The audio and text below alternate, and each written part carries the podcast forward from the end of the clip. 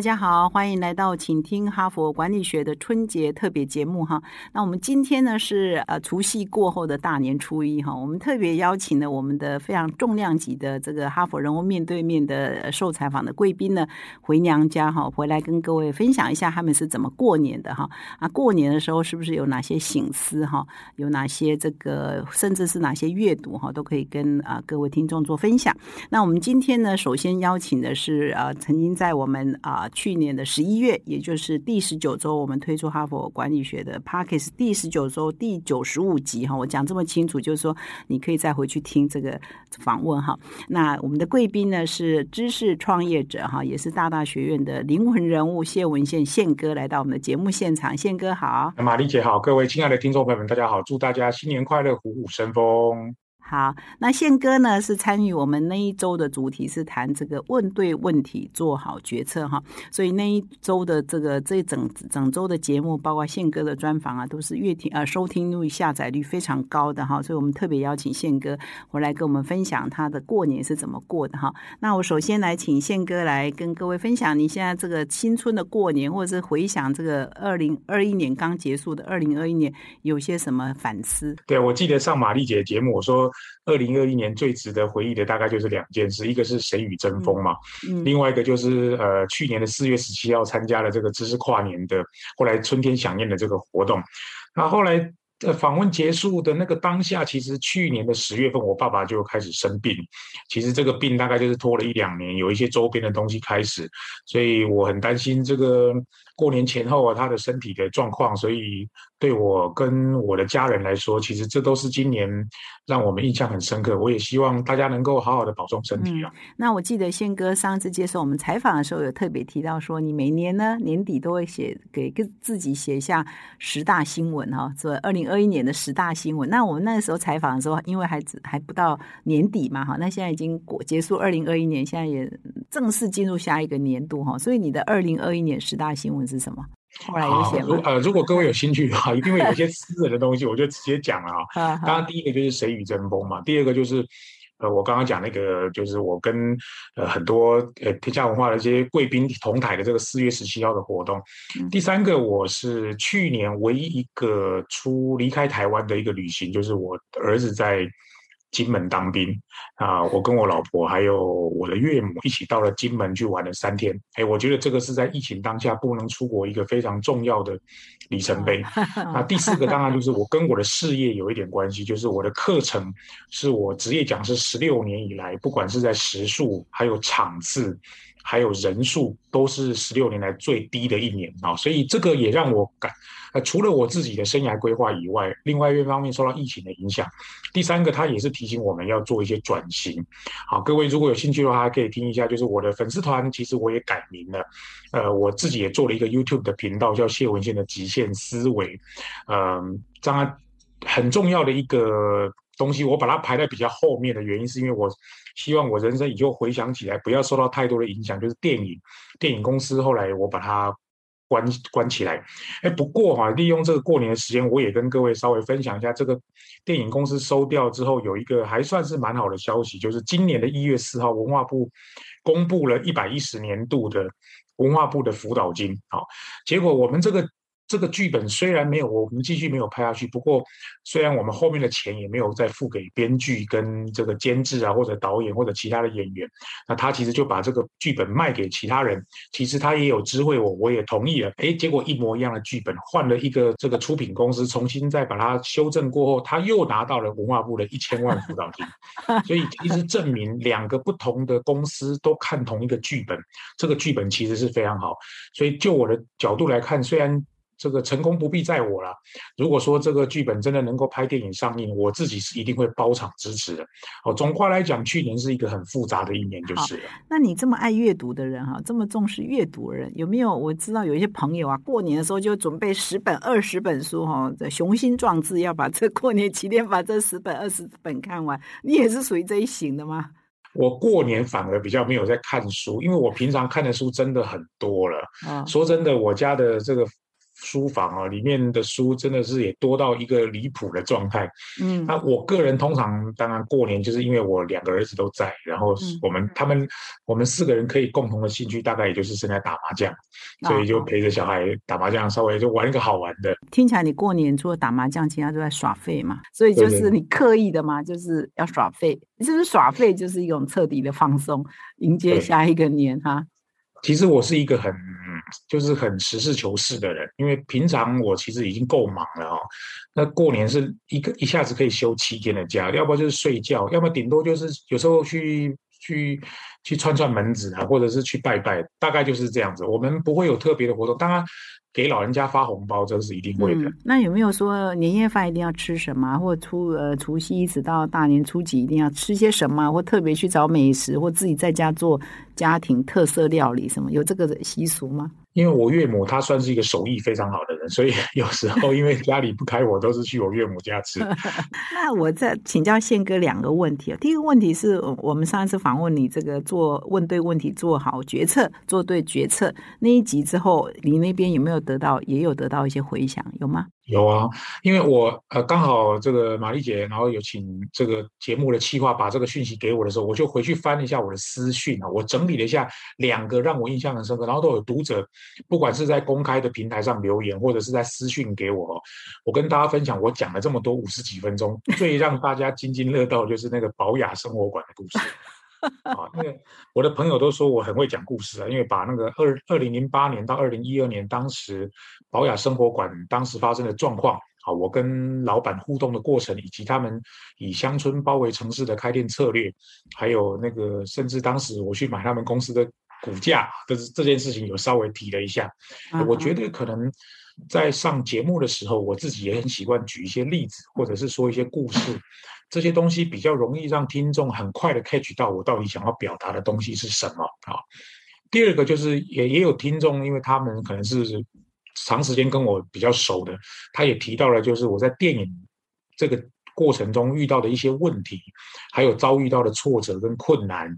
然后有一个朋友就跟我讲说，哦，原来宪哥做决定有时候会凭直觉，不是没有道理的，但是直觉会造成很多的困难跟。障碍，所以他也提醒了他，就是当你要做决定的时候，可能还是要。呃，有些人可以人生准备四十趴就冲，有些人可能还是要做好万全的准备，这就要看你自己的决策风格，还有当时这件事情的影响层面啊。这两件事情是比较多听众跟读者给我 feedback，所以呃，听众也是蛮知性的呢。哈，保雅这这么吸引人哈，我我们应该来访问一下他哈。另外，刚刚你在提说你的二零二一年的十大新闻哈，就是各位如果听那一集宪哥的采访，就是说宪哥每年会自己。回顾哈十大新闻，那你是说去年你刚刚轻描淡写说，呃，去年的上课的时数啊，是你担任呃企业讲专业讲师以来最低的哈，这其实是一个危机嘛哈。但是你讲的蛮轻描淡写，所以这个也是一个机会教育，说面对个人的，比如说事业可能是一个低潮，因为疫情的影响，很多实体上课是被取消嘛哈，所以这也是很难免。所以呢，你的形式是什么？是说我们必须要在好的时候就开发第二曲线吗？或者是说随时都要有这个危机意识呢？要做哪些准备呢？好，呃，既然玛丽姐这么犀利的问了这个问题，我就很快的把我的资料打开来看一下。呃，各位听众如果有兴趣的话，我现在讲一连串的数字，各位可以很快的记一下。如果你来得及的话，我就从二零一六年开始讲。二零一六年当时我的授课时数是六百四十二小时，二零一七年是六百八十二小时，二零一八年是五百三十五小时。二零一九年是四百一十七小时，二零二零年是疫情爆发的第一年，是三百零六小时，直到去年二零二一年，好是两百八十三小时。也就是说，我的时速已经从当时我从二零一六年六百四十多小时降到现在两百八十三小时。好，我我刚刚的形容是说轻描淡写的把我的时速往下降，人数往下降，场次往下降，不管是你自愿也好，或者非自愿也好。可是刚刚我没有谈到一件事。就是这个时数背后所带来的价值，因为以前我的终点费不高，现在的终点费很高，也就是说，我可能两百八十三小时所收入到的金额可能会跟六百多小时差不多哦。也就是说，现在的我不再追求时数，我在追求的是时薪。也就是说，现在如果我的价码是以前的两倍到三倍，那会找我的客户一定会变得比较少。可是我呢，可以用更轻松的力量达到更高的商业产值。所以到了我这个年纪，不能去不能不思考一个问题：如果我还是用时间在赚钱，我势必就会有限制跟天花板。所以我现在状况是我很谨慎接案，只要我一接案，我就一定会把这个案子做到想办法弄到一百分。好，所以时间更宝贵的这件事情，可能就是我接下来去思考。那第二曲线是，其实我早在二零一零年就在想了。如若非如此，我就不会去写专栏、出书、开公司、做电影、做广播，甚至开发第二条、第三条、第四条的商业课程。所以这个是我早就有在思考。那我再问一个问题，就是说，你要这个时速不变，呃，时速的价值可能是两倍、三倍哦，怎么做到？呃，时速是因为时速的价格是两倍的，当然它有很多的可能了哈。我举个例子啊，其实我的课程跟二零一六年。可能或许没有差太多，一样是我，只是我状态没有以前这么年轻啊，可能甚至体力没有那么好。但是企业讲师的这一块主要是以企业为主，嗯，企业讲师非常重要。第一个就是品牌效应，第二个是知名度，第三个是你的专业，第四个是产业。专业、产业、品牌知名度跟效应，其实它陆陆续续都有在增加当中。举个例子来讲。我们以前在自我介绍的时候，绝对不会说我自己做过一个电视节目。可是我以前是做业务的。我们以前在自我介绍的时候，绝对不会说我有地图在拍电影。那学生问我说：“你为什么想要拍电影？”其实我就会跟他讲说：“其实我不想再上课了。”好，举个例子来讲，那你会发现一件事情，这个某种程度就跟职棒明星要退休之前所操作的品牌效应是很一致的。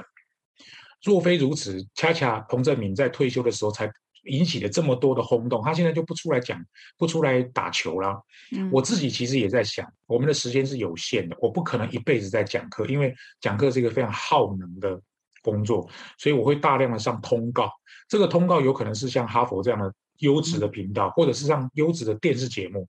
或者是常常在专栏上发表文章，因为你的品牌效益会会滚动一些品牌的价值。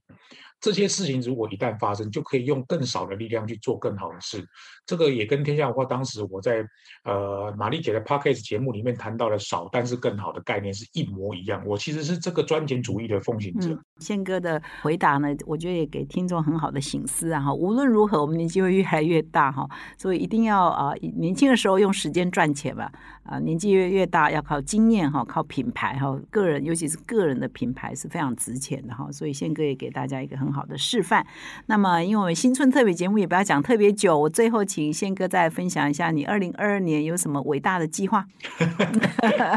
其实这个哈，其实这个是大概这两三天才敲定的东西，所以哇，我觉得上这个节目最大的好处就是因为玛丽姐都知道我要 我要我想要谈什么，是因为我电影。嗯，就是有点放弃，对我来说有一点可惜。虽然说我早就已经放下了，那 电视其实有做成啊。其实我现在有一点想要来拍我自己的纪录片。哇，是，对我有，因为我自己有一个 YouTube 频道嘛，那我有一个 team 是他们在跟我做一些合作啊，帮我拍一些短影片。这些影片比较像是知识型的影片，拍着拍着。大概也拍到一个天花板，就想说啊，我们接下来可以拍什么？哈，嗯，所以我们在打屁聊天的时候，那个旁边的小弟弟啊，就是那个拍摄的那个小弟弟，他大概才二三十岁，不到三十岁，他就跟我讲说，哎，我每次来拍你啊，我就觉得你好像故事很多，然后呢，那个你好像很多有。朋友啊，粉丝对你都有很多正面的意见。然后你遇到人生挫折的时候，你的选择答案都跟我们年轻人想的不太一样啊。嗯嗯。那基于这几点，他就跟我口头，只是口头讲说：“哎，我觉得你可以怎样做，怎样做，怎样做。”这时候他就从他的手机里面拿出了一段影片。这个影片是他帮某人拍的一段五六分钟的短纪录片啊。虽然那个不是一个很人生传记型的纪录片，它是一个很短的。他就给我看，我一看，哇！我觉得蛮厉害的，是是，我就说问问他说拍这个大概要花多少钱啊？他大概就给我了一个数字，因为我觉得这个数字是我可以 offer 得起的啊。啊，如果有一支类似像影片的东西，啊，它不是用一般我们用课程的规格，是用纪录片或者是用电影的规格来拍的，我觉得这是一个还蛮值得投资的一件事。嗯，所以我就口头跟他讲说，你过完年之后提一个 proposal 给我，我们来讨论一下，如果可以，我们二月份就来做。嗯，所以这就是你今年要尝试的。那么在节目的最后呢，因为我们知道宪哥也是一个热爱阅读哈、学习很多新知的人，要不要送给我们所有的听众一段啊一个概念也好，或一个启发也好，一则小故事也好，让我们听众展开一个更幸福的二零二二年。好，我自己的公司在二零二二的一月八号，我们办了一个年会。这个年会的主题叫做 Next Generation 啊，中文翻译大概就是下个世代啊。以前我的公司大概就是训练职场工作者做演讲、做简报、做教学。呃，可是我一直觉得它其实会受到一点限制的原因，是因为这么多需要演讲、简报的人也没有那么多啦。所以跟我想要落实台湾演演说能力普及化跟平民化的运动。这个东西我觉得还是有点高大上，所以我就跟我的合伙人讨论，今年的 Next Generation，我希望开放给小朋友参加啊。那这个小朋友呢，其实都是一些学生的小孩，大概最小的有国小一年级，最大的是高中二年级。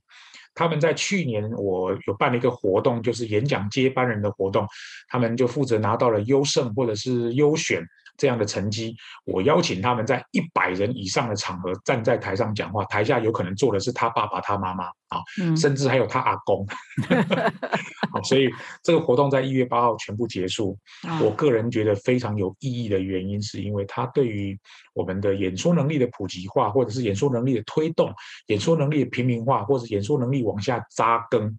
这件事情非常有意义，所以我也会继续的往这个领域当中来推动。所以，如果未来天下文化如果有任何跟演说有关的东西，其实我们可以讨论一些合作的方案。因为我自己是对于演说有狂热的热情，但是我希望把舞台让给更多年轻人或者更多的小朋友，让他们有发挥的机会。好，那谢谢宪哥，今天在这个啊新春特别节目，今天是大年初一播出的时候，所以也感谢宪哥的分享。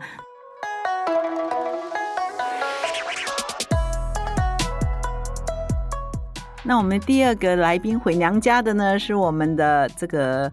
维赫食品的总经理吴家德吴总经理，那他是在我们二零二一年的十一月份，也是我们 Parkes 开台的第十六周第八十集的人物面对面的贵宾哈。那我们那一期的主题是谈人脉连接力哈，所以不管是单集的内容，还是我们人物面对面的内容啊，都非常的收听率都是排在我们稳稳的前几名哈。主题讲得好，然后我们的受访者也讲得非常的好，所以我们今天欢迎这个嘉德呢回娘家。啊，谢谢，先加的，先跟各位听众拜个年，这个是大年的特别节目，大年初一特别节目。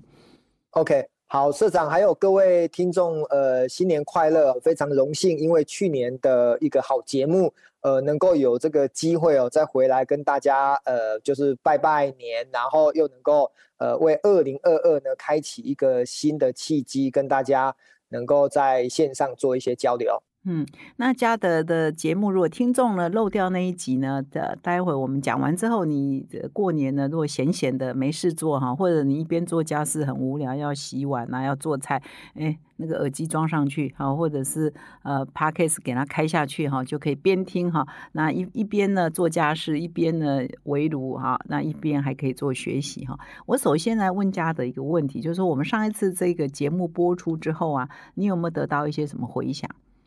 哦，有诶，很多人，呃，我坦坦白讲哈，就是呃，当时社长邀请我上这个节目的时候，我其实就有上 Podcast 去看一下整个节目的一个流量还有收听。我觉得真的蛮荣幸的哈，能够在这么好的优质的节目当一集的特别来宾。所以呢，当这个节目当然也透过我的社群还有 Line 啊、脸书去做宣传的时候，很多人跟我讲说，他早就是请听哈佛管理学的一个呃忠实的铁粉啊。那 当然听了我的节目之后，跟社长的对的，对，然后那个铁啊快要镀金了。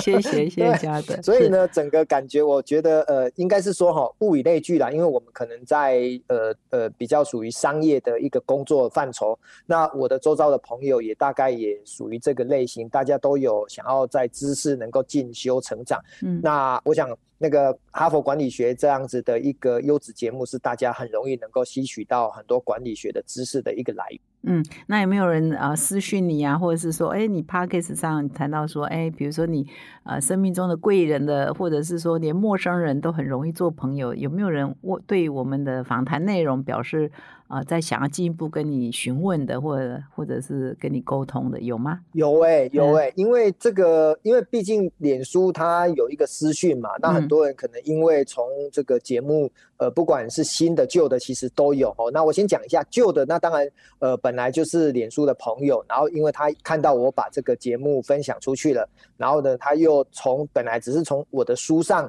呃，读到的关于人脉的一些故事，可是呃，身历其境用声音，它反而会得到更多的启发。那当然最多的应该是呃，因为声音能够代表一种音量、音质哈，那种热情的程度呢会比较提高哈，所以好像让他感觉到生命充满了阳光，然后呢充满了正向的力量哦，这个是第一个。那第二个呢，当然就是可能是不是我的一个呃朋友跟听众，但是因为。呃，哈佛管理学这个节目进来之后呢，他反而搜寻到我的脸书，然后来跟我讲说，是因为节目而来，呃，找到我的脸书而来跟我成为连友，这个也是有发生。那我觉得，呃，因为我常讲说，哈，人是世界上哈最简单也最复杂，但是对这个听众或对新的听众而言，他们感受到的是，哦，原来。我提到的一个观念就是人脉的终极目的是利他，哦，所以原来人脉跟帮助别人有关系。那颠覆了过去他觉得人脉就是要拿来做生意，拿来彼此互相利用，在商业上或者是在人际关系上都是有目的的。那那一集呢，颠覆了他们很多的想法，说哦，原来认识更多的人是帮助自己，也可以帮助别人，大概是这样子。就是好好要建立好的人脉哈，基基本上要先利他了哈。就是我们不要老是自己带着功利主义，就是哎，我认识他是有什么目的？哎，我要买东西，他算我便宜一点。哎，我要做业绩，哎，搞不好他会买我的保单，都是。站在自己的角度，想要去利用别人，或者是想说认识人，不要让人家老是看到你就想到钱钱钱，这个就很俗气嘛，哈，就是不是很真诚嘛。所以你如果说先从要帮助他，我有什么东西可以帮你做的这个角度去建立人脉，才有办法比较长久了，哈。所以各位听众，这个内容是蛮精彩的。如果你错过的话，欢迎你再回去听哈，是第八十集的内容。那我今天在过年嘛，大年初一嘛，所以来聊聊一下家的，你都怎么安排？像很多人，因为我也是比较知识型的节目嘛，你会准备很多书啊，啊，一定要利用过年把它看完。你有这个习惯吗？哦，真的有哎，所以社长好了解我。我大概就是呃，过年前呢，当然我们就会开一些书单，说，哎，我二零二二的农历过年可能放个八九天的假。那我大概呃，或许呢，应该消化个两本三本书。那但是呢，我不会让自己全部都读非常呃呃偏管理哈，也会有一些艺术啦，或者是比较人文的书。因为毕竟呃放松嘛哈，因为平时三百六十五天我们都在打仗，都在为公司的盈余业绩。还有一些达成率哈，所以很多时候呃缓和一下，像我最近呃就是也会看一些比较属于呃旅游啊摄影级的，我觉得看看那些呃照片风景照哈，其实 蛮心旷神怡的，这个也蛮好的。嗯，对。但是今年的书单是什么呢？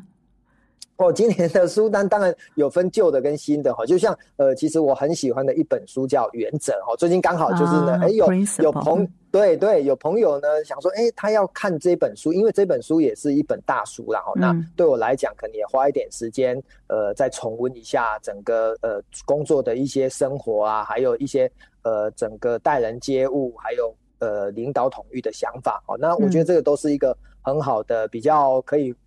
复习的一个好书，那对于其他的呃，可能商管类的，坦白讲也都是呃蛮蛮多的。那你说呃，是不是一定是哪一本？我反而就是大概就会看我的书柜。当下呢，就是我我有一个想法，很多时候我书柜大概有大概应该有上千本跑不掉哈，我家的书房是有上千本。对，然后有些时候呢就会。走过去之后呢，看到哎，好像那个书名，我就把它拿起来，好，那我就呃，比如说好，我们可能就看那个呃，就是像像哈佛的那个克里斯汀森的那个呃破坏式创新的这个呃作家嘛，虽然他已经过世了，可是呢，呃，他的一些呃如何衡量自己的人生啦，啊，然后或者是有呃斯坦福的校长哈，那个爬第二座山的这这些概念的书，我都大概就会。再把它拿出来看一下，嗯，所以也可以看一下《哈佛商业评论》了哈。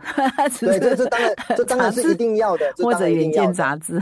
都要。对对对，没错。好，那希望就是过年的时候比较没有时间压力，所以如果可以沉浸在阅读的世界里，也是蛮好的哈。那从小到大有没有比较难忘的春节过年呢？哦，应该是因为随着年纪嘛，哈，就是现在自己的家庭可能比较呃，就是比较稳定。但是呢，回过头来，我反而是觉得有，如果要讲比较难忘的哈，应该自己在青少年的时候，因为爸爸妈妈也。就是难得放假，所以他们会带着孩子出去玩。那有一次我记得很清楚，可能那时候大概读国高中嘛，哦，可能有课业蛮大的压力，那就觉得呃寒假很短，然后就要马上就要考试了，所以爸爸妈妈说，哎，我们去台东玩个三天两夜。那我就坚持说我不要去。哦，那一次呢，蛮蛮激烈的一个一个有一点争吵，爸爸妈妈会觉得就就就玩个两天嘛，玩个三天嘛。那我就说不行不行哦，我农历年后我可能要考试然后那时候有有一点觉得自己自己在在坚持什么，我自己回想起来，我会觉得过年应该就是大家出去玩，但是呢，在那个当下呢，你非常的有自己的想法，你可能不希望呃被打扰，所以呢，后来我那那三天呢，一个人孤零零的在家，我觉得还蛮孤单的，所以这个读书效果也不好。也不好，我都突然觉得，为什么大家都出去玩，留我自己一个？当下呢，后来他们等他们车子扬长而去的时候，我就开始后悔了，说啊，我怎么不不跟他们出去玩？课本也可以带出去啊，哦，可是呢，就已经来不及，所以这个是我蛮蛮呃一辈子，所以以后有人找你玩，你都说好好好，再也不要说不要了，是吧？对，因为我我认为当下可能只是为了坚持而坚持，可是后来那三天突然觉得，哎，食衣住行都要自己去打理，然后人家都出去外面玩的，好像。少了些什么？哦，真是蛮失落的。自己的在十六岁的那个呃农历过年吧，所以那是高中嘛，哈。哎，对对对，就高一升高二的。所以你的你跟一般家庭不一样，一般家庭是父母会说小孩就你不要去玩，你就在家读书哈。你你啊，然后小孩子反而想出去玩，你是倒过来，妈妈爸爸妈妈希望你出去玩，可是你哇非常认真想要在家。啊，读书，所以你家有上千本书啊，所以你的购书习惯是看到喜欢的书就买回来，但不一定马上看完或马上就看。哎，有一天走过去，哎哎，这个书名好像还不错，我当下想看，哎，就就看了哈。所以平常会先收集起来。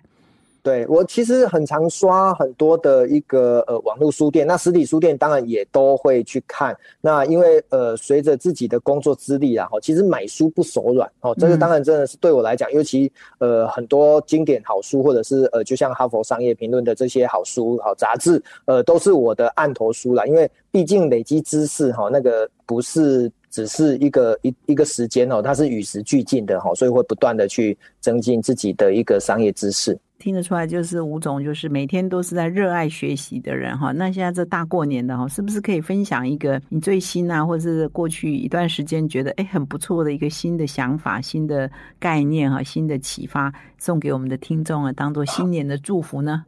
好，没问题。因为我想在二零二二年 开年哦，不管是新年或者农历年，对我来讲哈，刚好我最近呢很喜欢用一个字勉励我的同事，那也也借由这个字呢来跟大家分享。这个字呢其实就是赢哦，输赢的赢。那我想大家知道哈，这个呃中国字呢非常的博弈，非常的精深哈，因为赢有五个小小字来组成哈，就是王口月背赢。好，那我我就用这“赢”这个字呢，来祝福大家二零二二呢都能够呃，不管是赢在起跑点，或者是任何的心想事成都能够赢。那我稍微解释一下哈，送给呃各位听众的这五个五个字组合了一个“赢”字哈，就是第一个就是亡嘛，哈，亡很多时候好像说哎死掉了吗？那不是不好吗？哦，其实不是的，它是置之死地而后生哦，就是让自己呢没有退路，就是勇往直前哦。所以这个亡呢，有一点就是哦，OK 我。要拼了哦，全力以赴的概念。那第二个呢，就是口口呢，就是要沟通，就是人跟人之间常常会因为不沟通而不了解或者产生嫌隙，最后呢，我会有更大的问题。所以呃，要赢一定要沟通，沟通呢能够把敌友变成盟友哦，所以沟通很重要。那第三个月哈，我想月。就是在时间上，不管日啦、周啦、月啦、年，这个就是所谓的时间管理、目标管理。好，我什么时间该做什么事情，呃，非常的清清楚楚。那第四个呢，我想比较务实一点，那个贝中国时候是是一个钱的金钱的代表哈，所以呢，其实呃要赢呢，也要赚到钱，或者是赚到钱呢，才能会让你用赢的角度来看到自己的成功。可是呢，呃，就是在这个工商社会呢，你不可能呃，就是。做了很多事情，然后呢，呃，就是呃，身无分文嘛，好，所以赚到钱也是一个衡量自己成功的关键哦。那最后一个反哈，我真的觉得这个注解下的真好，就是最后呢，你要用平常心，得之我幸，不得我命都没有关系，好，就是这五个字，呃，送给听众来做所谓的今年的新年的祝福。哦，这是你自己猜的吗？哦，没有，这个这个十几年来我就有看过的，有人猜过。那我自自自己呃，随着自己的年纪呢，我自己再把它做新解，就是我认为这样子解释应该是挺好的。好，那希望听众都有听懂哦，就是你要王口月背反哈，这五字诀哈。那你到最后就会赢哈，没错，那是这个很好哈，很好的很好的新年礼物送给各位听众。那你自己呢？你怎么看二零二二年会是怎样的一年呢？好，我想呃，因为我的座右铭叫做“热情驱动世界”啊，哈，因为从我以前从很内向，然后呢到极度外向这个过程当中呢，我觉得我的 DNA 因为植入了一个很重要的元素叫做。热情，所以呃，反而对自己来讲哈，因为我蛮正向的哈，遇到的鸟事我都把它想成好事。那遇到的好事，我们就心存感恩。好，所以在我的生命当中，我有一个一股很强大的正能量，我能够让很多人愿意跟我当朋友，也很乐于的去做分享。所以呢，遇到。不好的事情呢，呃，透过转念，或者是透过一种对事情的看法，因为我常讲一句话哈，只要有呼吸，就会有奇迹。哦，那当然，呃，意思就是说不要放弃。可是很多时候，呃，事情的当下你可能会难过，这这个就是呃反求诸己啦哈，你就是会去映照自己的内心，说 OK，我现在呃为什么会为这事情感到难过？那是不是后面没机会了？那如果呃我要。更好的话，那我试图要改变什么？那我会用很跟自我对话的想法来看待自己的一个内心。哈，我我去年呢写了呃一篇文章，哈，大大体就是说我开车的时候车子呢突然爆胎了。呃，一般人呢在路边爆胎，然后呢又赶不上行程，通常情绪都非常的焦急。可是呢，我却哎告诉我自己说，哎。如果这个爆胎是老天要告诉我什么？哎，比如说好，那我也没出车祸，那只是说提前预警，知道呃轮胎破掉了，那我就可以安心的呃到补胎店，然后呢去把轮子修好。呃，然后其实我事情结束之后，我再问问我自己，说好像我没有受到外在的一些呃不好的事情干扰到自己的情绪，我突然觉得我在进进化，在进阶。好，所以这件事情呢，呃，我从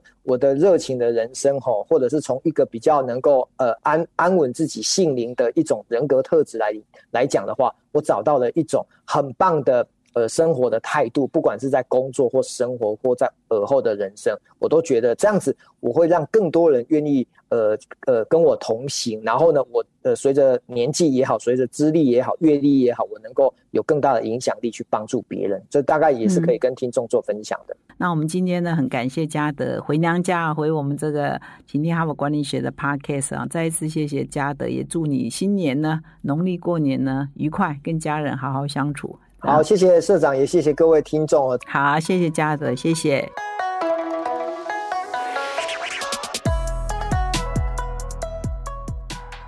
那么接下来呢，我们再邀请一位我们的贵宾回娘家呢。这一位也是鼎鼎大名哦，各位一定都喝过他的牛奶哈。那就是我们鲜乳坊的创办人龚建家哈。那阿嘎呢是在我们去年的九月份哈上的我们第四十五集的人物面对面哈。其实那一周的主题啊，光听光看主题是蛮硬的了哈，叫净正向宣言哈。但是让他所谈的理理念呢，其实就跟现在时下最显学叫 ESG。居或者是永续发展哈息息相关，然后阿嘎呢是在等于是也是属于这个领域哈，在他自己的职场上落实永续发展哈，或者是企业的 ESG。那么他在过年前呢，其实有一个非常好的消息，他酝酿了四年。啊，一本书呢，叫做一件只有你能做的事。你要是过年无聊了，一定要去买这本书来看哈啊！所以我也恭喜阿嘎这一本书呢，其实啊酝酿跟写作跟努力了四年，终于在今年的一月份呢可以面试哈，真的是一个也是一个非常伟大的事情哈。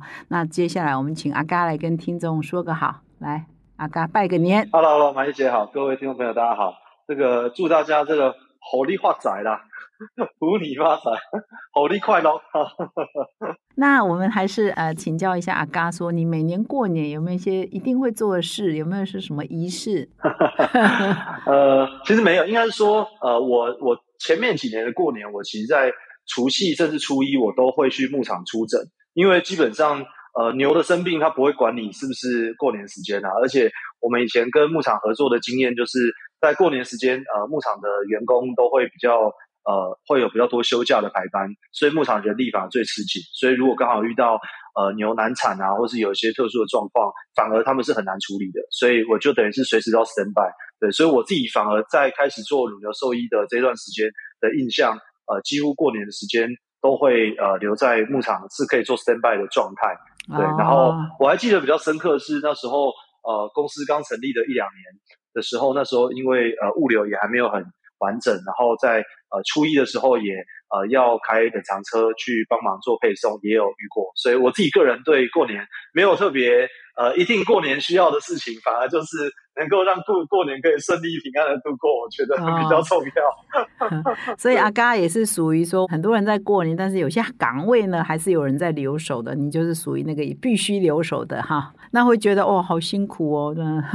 其实不会，我自己觉得还蛮开心，而且其实我觉得在过年的时候，大家整个气氛心情很好。而且我出诊的时候，我就会特别去观察，可能我到云林啊，到彰化，因为我从小比较没有这种家庭背景，然后来到云林彰化，他们在过年的时候特别有气氛，而且很多人回来，反而乡下最热闹的，然后就会看到大街小巷卖很多春联啊什么，这以前在台北可能比较少看到的场景，然后所以我自己还蛮喜欢。呃，过年的时候工作的路上，呃，看到的一个状态这样啊，你这样讲也是对了哈。像我也是乡下人，北漂哈，到台北来，然后啊，过年的时候台北哈，据说了，因为我从来没有在台北过过年，据说台北过年是很冷清的啊，有时候蛮冷的，还会下雨哈，所以开 hebe 了哈。那乡下是最热闹，你讲对，因为平常都只看到老人家嘛，这个时候小孩都回来了哈，所以就一家三代哈，甚至四代哦，真的是最热闹的时候哈。那你有没有？没有这个出诊很难忘的经验呢，在过年期间。呃，之前有刚好遇到，就是一个比较紧急的 case，就是牛的呃，算是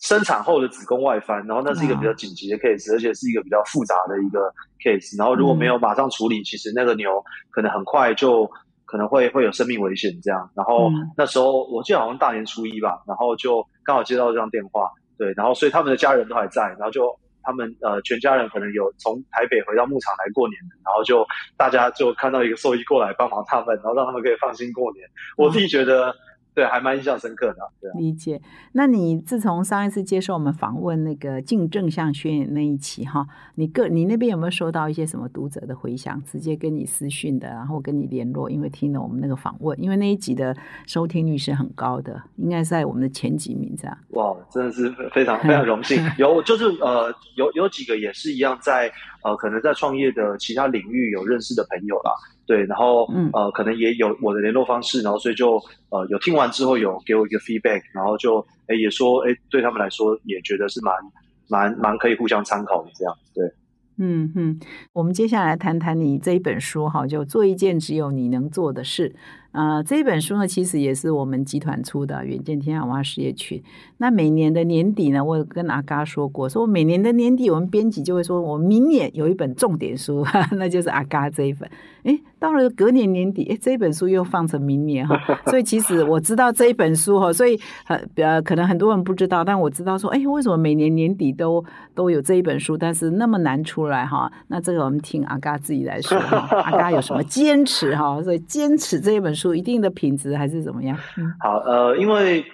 应该说我们其实自己在大概四年前那时候在跟呃，就是跟天下文化这边来接触的时候，呃，我们自己是觉得我们其实还没有呃值得呃拥有一本书，因为我们还是一个很年轻的品牌，那呃可能也还不一定是一个呃值得跟适合说说书的内容的一个时间点。那不过当然，呃，很感谢那时候就是呃，这个天下文化给我们这个机会，觉得哎不对啊，你们这个整个创业的历程其实有蛮多是可以分享的。那所以在这样的前提之下，我们就在思考这本书，我们比较希望是用一个呃共创的方式来去产制的，它不是一个呃我一个人的独白，然后全部呃讲完之后，然后就有很好的这个呃呃这个写者来把它完成，而是我们希望呃每个利亚相关人都参与在里面。然后呃，不管从供应商的呃，从牧场，然后到可能股东，到消费者，然后到公司的伙伴等等的，有越多人参与在这里面，让这整本书是有更多的视角、更多面向，然后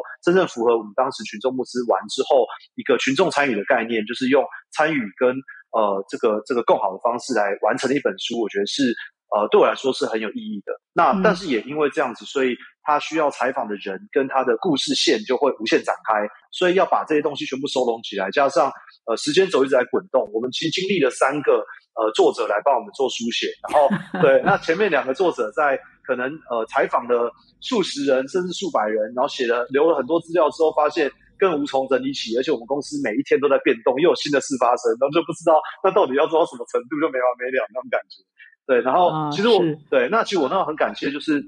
我们的呃几个呃这个这个写者，其实都都是呃也都是很喜欢我们品牌的人，所以我觉得也很珍惜在这写的过程当中，很很守护我们的故事啊。那也因为这样而觉得，如果没有一个很好的呈现。呃，大家都会觉得可惜，然后所以可能因此而压力也很大，然后我们的事情又一不断一直有新的事情在发生，所以就会无限期的延宕所以之前的原因大概是这样。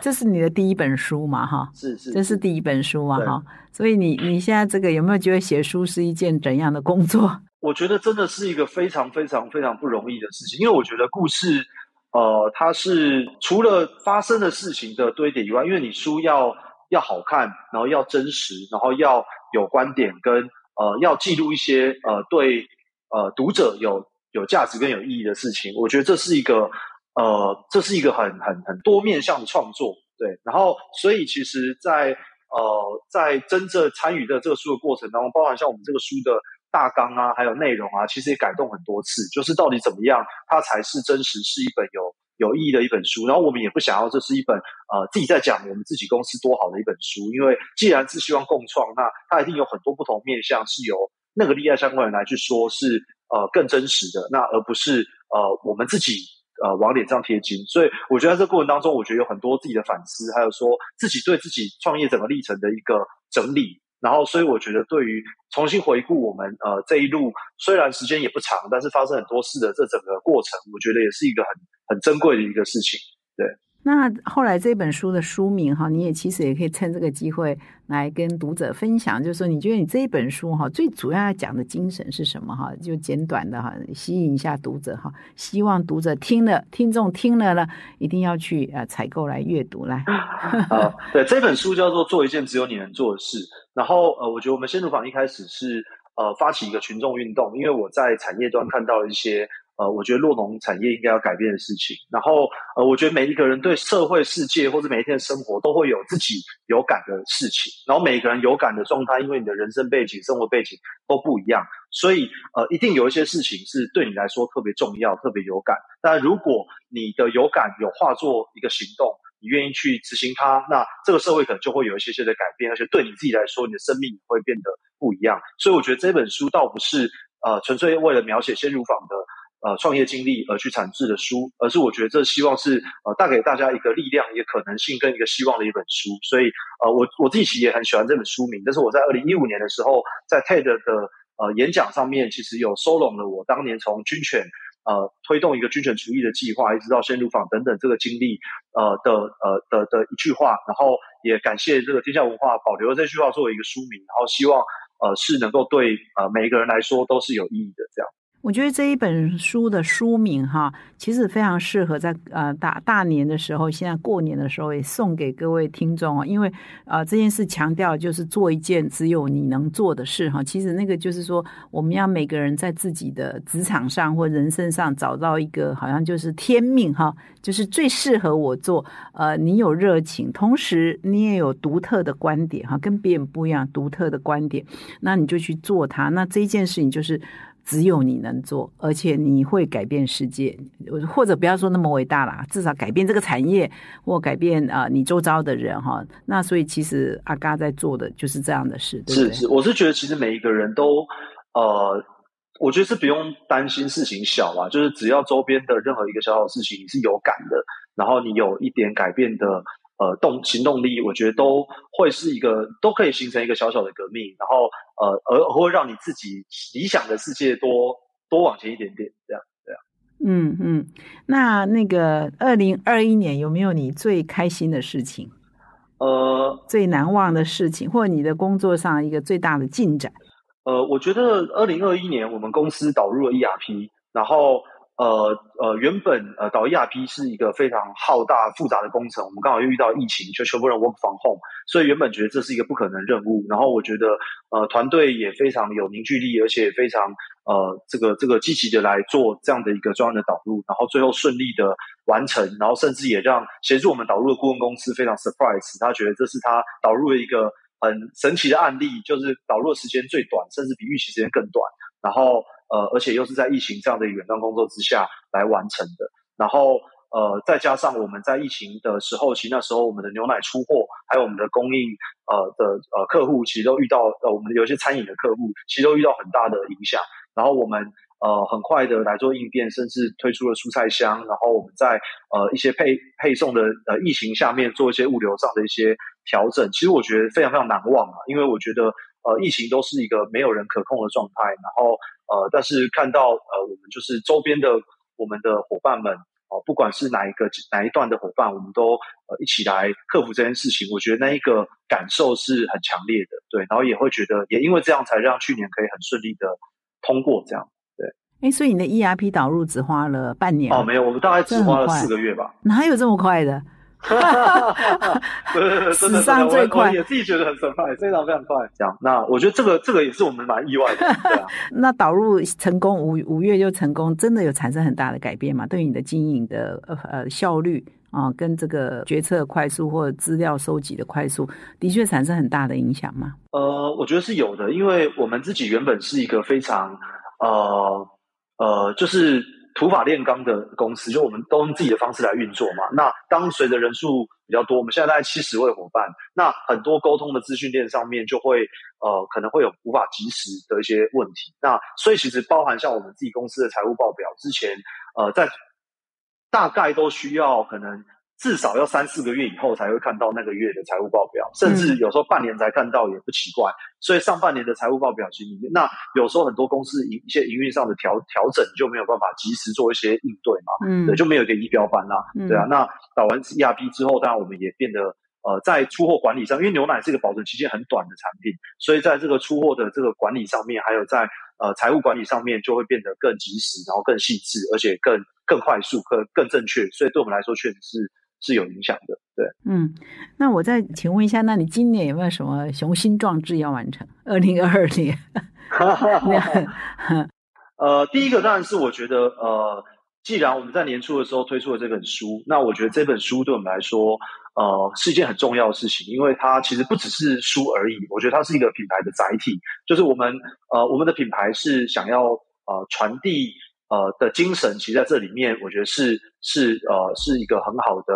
呃沟通的一个方式，所以我们也很想要好好的来来让这本书给呃需要的人，或是适合的人，或是呃觉得有想要呃做一些不同事情的人，这样。所以呃，我觉得我们今年当然最重要的一个目标，就是刚刚说，既然四年产出了一个宝宝，我们就要把这宝宝好好的好好的呃推广，然后发扬光大，然后甚至是好好的。呃，来珍惜我们这个这个有推出的这本书啊，这是第一个。呃，第二个是呃，因为其实我们呃，其实今年也有一个比较大的计划，就是我们之前过去常常会在讲这个小农小农，然后好像呃，对于我们线路坊合作的牧场，很多人都用小农来看待它。那我们呃，今年想要让呃这个小农不要再是小农，而是用呃这个好农，然后我们想定义一个叫庄园鲜奶的这样的一个概念，来去让真正。呃，用心而且可溯源的牛奶可以呃被看见。那我觉得这对我们来说，呃，这样的一个呃产业定位跟呃怎么去呃建立这个庄园鲜奶的一个相关的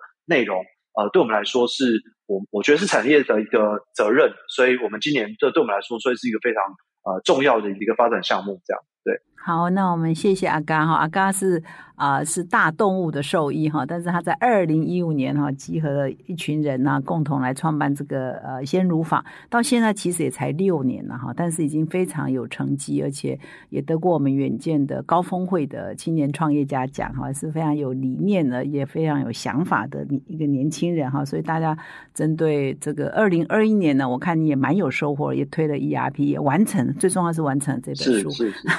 那二零二二年呢？对对，那二零二二年又有很多新的想法要推动哦，在这里祝阿嘎哈心想事成，而且你就努力的完成你的梦想哈。那也带着我们台湾的诺农啊，或者我们的整个产业呢往前进啊。尤其是你那一集接受我们采访是谈 ESG 啊，或永续发展，其实现在正是全世界一直到台湾的显学哈，所以都我们都走在一条正确的道路上哈。那我们再一次恭喜阿嘎啊，完成了这本书，也谢谢你今天再回到我们这个节目。那也祝你新年快乐，谢谢阿嘎，谢谢谢谢玛丽姐，谢谢。好，谢谢。那么今天呢是大年初一哈，我们特别啊。啊，一共邀请了三位贵宾呢，再回到我们的节目来分享他们过年大概都要做些什么事，他们去年的怎么样的回顾，以及今年二零二二年他们又有什么计划想要完成哈。我想这个他们三位的经验呢，也可以给各位听众做参考哈，看看你是不是也立了一些二零二二年想要完成的事情啊。从现在开始，虽然现在在过年了，不用那么紧张啊，大家还是 relax，但放在心中哦，说哎，也总要想一想，我们今年要怎么过，有哪些事。事情是很重要的，必须啊努力去完成的。或许给自己设一个目标，也是一个不错的啊开始哈。那么再一次祝大家新年快乐。